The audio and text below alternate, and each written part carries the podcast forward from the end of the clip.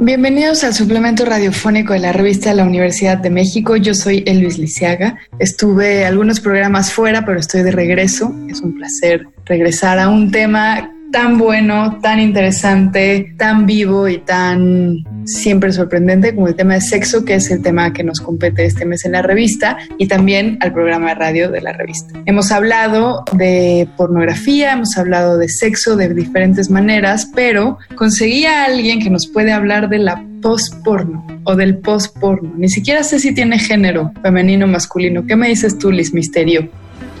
Pues en general la gente le dice el postporno, pero también puede ser postporno sin, sin artículo.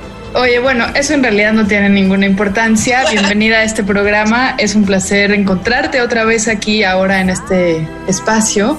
Cuéntame un poco de cómo, cómo te volviste a alguien que puede hablar de posporno. Pues los caminos de la vida. Bueno, bueno, yo soy artista visual y he estado investigando sobre sobre feminismo, sobre la identidad femenina, sobre qué es lo que nos hace hombres o mujeres, ¿no? O sea, como desde hace muchos años.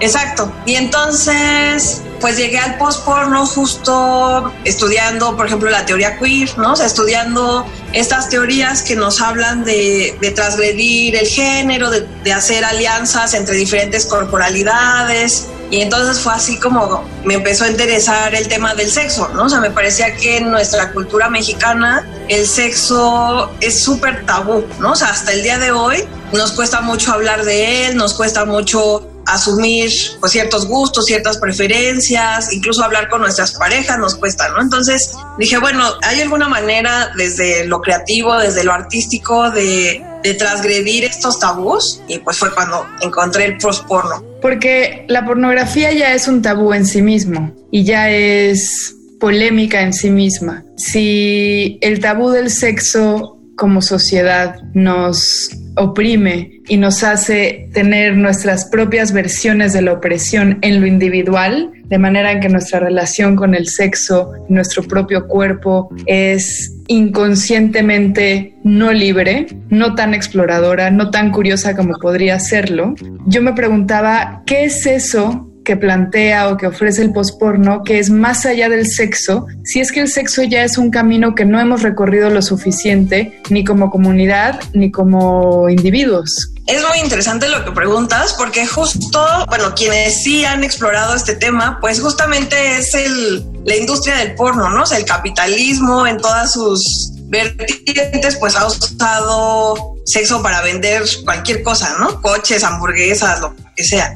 Sin embargo, a mí lo que me, se me hace muy rico desde el posporno es que, por un lado, es una expresión desde la mirada no hegemónica, digamos, desde la mirada femenina, pero no solo eso, sino desde miradas contestatarias al sistema, anticapitalistas, no heterosexuales, o sea, pero como decididamente en contraposición a todo lo que se ha producido desde, desde la industria del porno y desde eh, los imaginarios hegemónicos de la sexualidad, ¿no? Entonces, a mí me gusta mucho que en el post-porno, pues hay un, por ejemplo, hay una, una vertiente muy fuerte que es completamente no comercial, ¿no? Entonces, todas estas producciones se producen para, para compartirse en entornos más íntimos, entre varias personas, se hacen festivales de post-porno, o sea, que es como la manera más fácil de ver estas producciones, pero entonces implica que estás con otras personas compartiendo un momento que en teoría es íntimo, pero que a la vez es político, pero que a la vez es este, educativo. Entonces es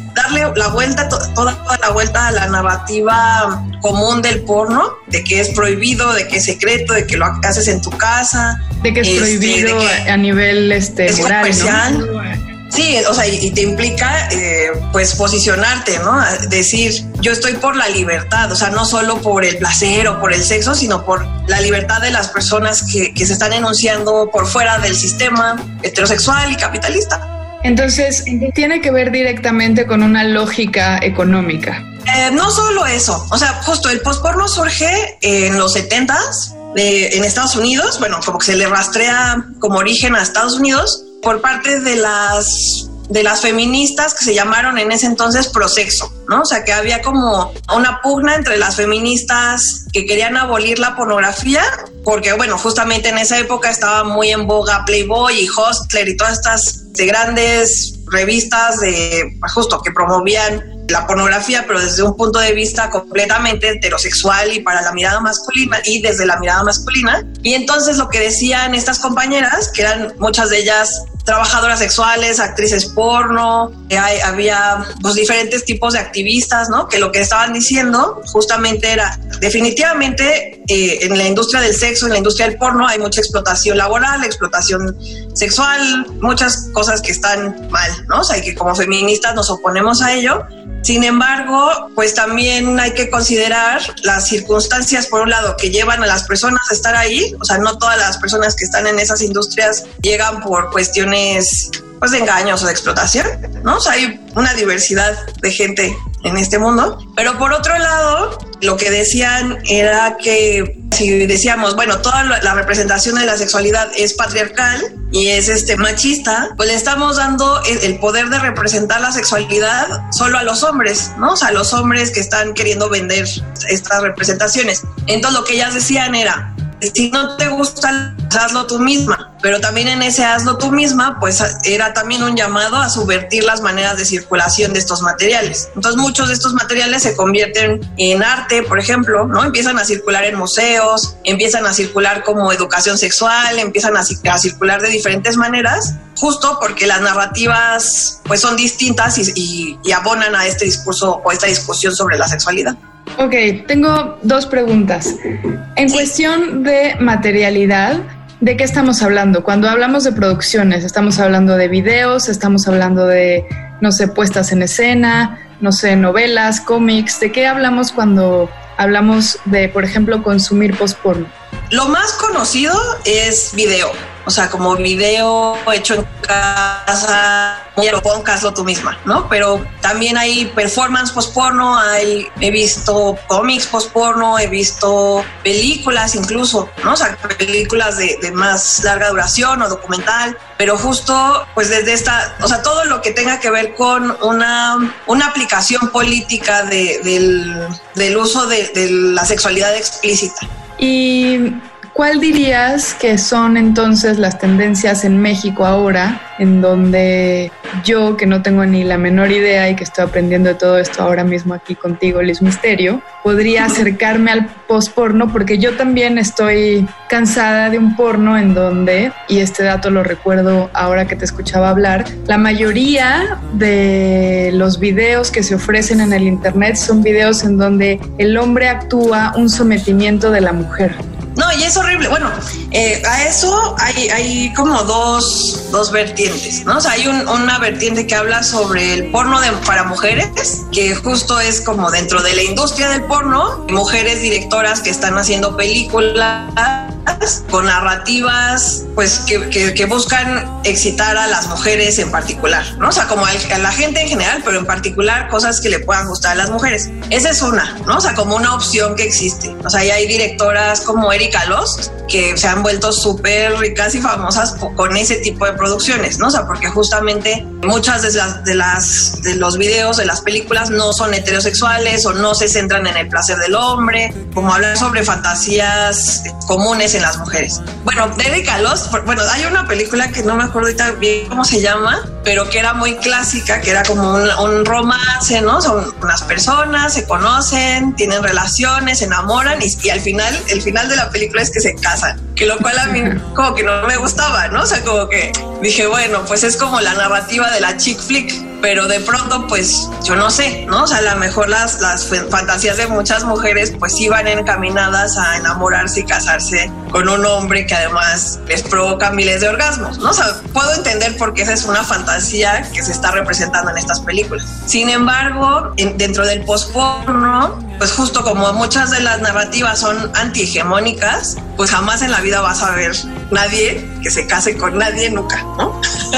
o bueno, de hecho Annie Sprinkle tiene un performance post-porno en el que se casa, pero es una, una boda bastante sui generis, digamos. Pero bueno, por ejemplo, las, las producciones post-porno al no ser comerciales, no están en los, en los sitios de búsqueda comunes, digamos. O sea, no los vas a encontrar en internet libres. Por lo general, las maneras de, llegar a estos materiales es a partir de, de, los festivales, de los festivales de cine. Casi siempre son gratuitos o de, o de mm, aportación voluntaria y solo ahí se transmiten. Y ya si te lo perdiste, te lo perdiste. O sea que justo ese es uno de los, como de los encantos de estas, de estos espacios. Hay algunas artistas que sí tienen su trabajo en línea, como eh, La Fulminante, que es una, una artista colombiana que habla mucho sobre ella tiene un personaje que es una mujer fatal, ¿no? O sea, una, una, una guapísima, pero justo ella habla sobre, bueno, contra el fascismo, contra la violencia eh, del Estado,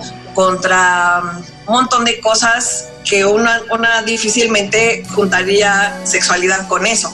Entonces, por eso, por eso decía que el posporno es como muy político porque siempre está buscando enganchar el contexto.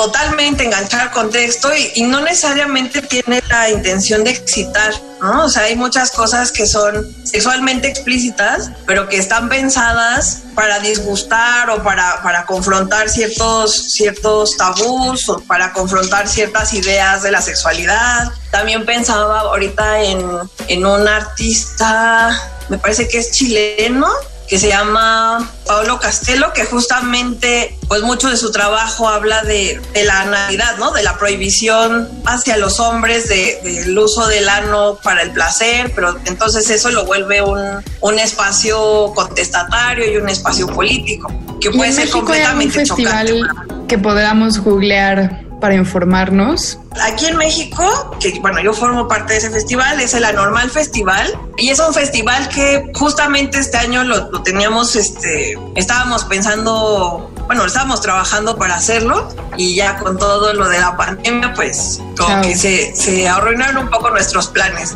Porque justamente lo que no queremos, pues pensábamos hacerlo digital, pero justo pensamos que, que parte del, del, gran chiste de todo de estos festivales es que sea una experiencia colectiva y comunitaria. O sea, es que es bien bonito en que salga la secrecía del, de la pantalla, ¿no? que se pierdan estas, estas, estas interacciones a mí, me, a mí me pesa. O sea, sí podría ser digital, pero no sé, todavía no lo estamos pensando un poco. Oye, Liz, se nos acabó el tiempo y no podemos hablar un poco más, pero bueno, la gente que quiera saber más sobre posporno y otras formas de acercarse al sexo desde todas las esquinas posibles, siempre y cuando sean respetuosas, digo yo. Claro eh, pueden acercarse a Histeria, la revista que tú diriges. Sí, por supuesto. Ahí también tenemos eh, producciones de postporno y de arte erótico y de diferentes cosas. Que la dirección, o sea, es en línea y es completamente digital. Es histeria con y.mx. Y así estamos también en todas las redes sociales. Bueno, pues te agradezco muchísimo la entrevista. Eh, nos abres bastante un panorama necesario, creo yo, como bien decías, para México específicamente, ¿no? Y pues bueno, gracias por estar en nuestro programa. No, pues es un gusto. Muchas gracias a ustedes por escucharnos. Gracias a Les Misterio, vayan a Histeria. Gracias a Miguel Alvarado. Gracias a Yael Vais. Yo soy Elvis Liceaga. Y recuerden que si quieren leer más sobre sexo, pueden consultarla gratuitamente en www.revistadelauniversidad.mx. En Twitter y en Facebook nos encuentran como arroba revista-una. Y sobre este programa pueden encontrarnos en arroba shubidubi. Este programa es una coproducción de la revista de la Universidad de México y Radio UNAM.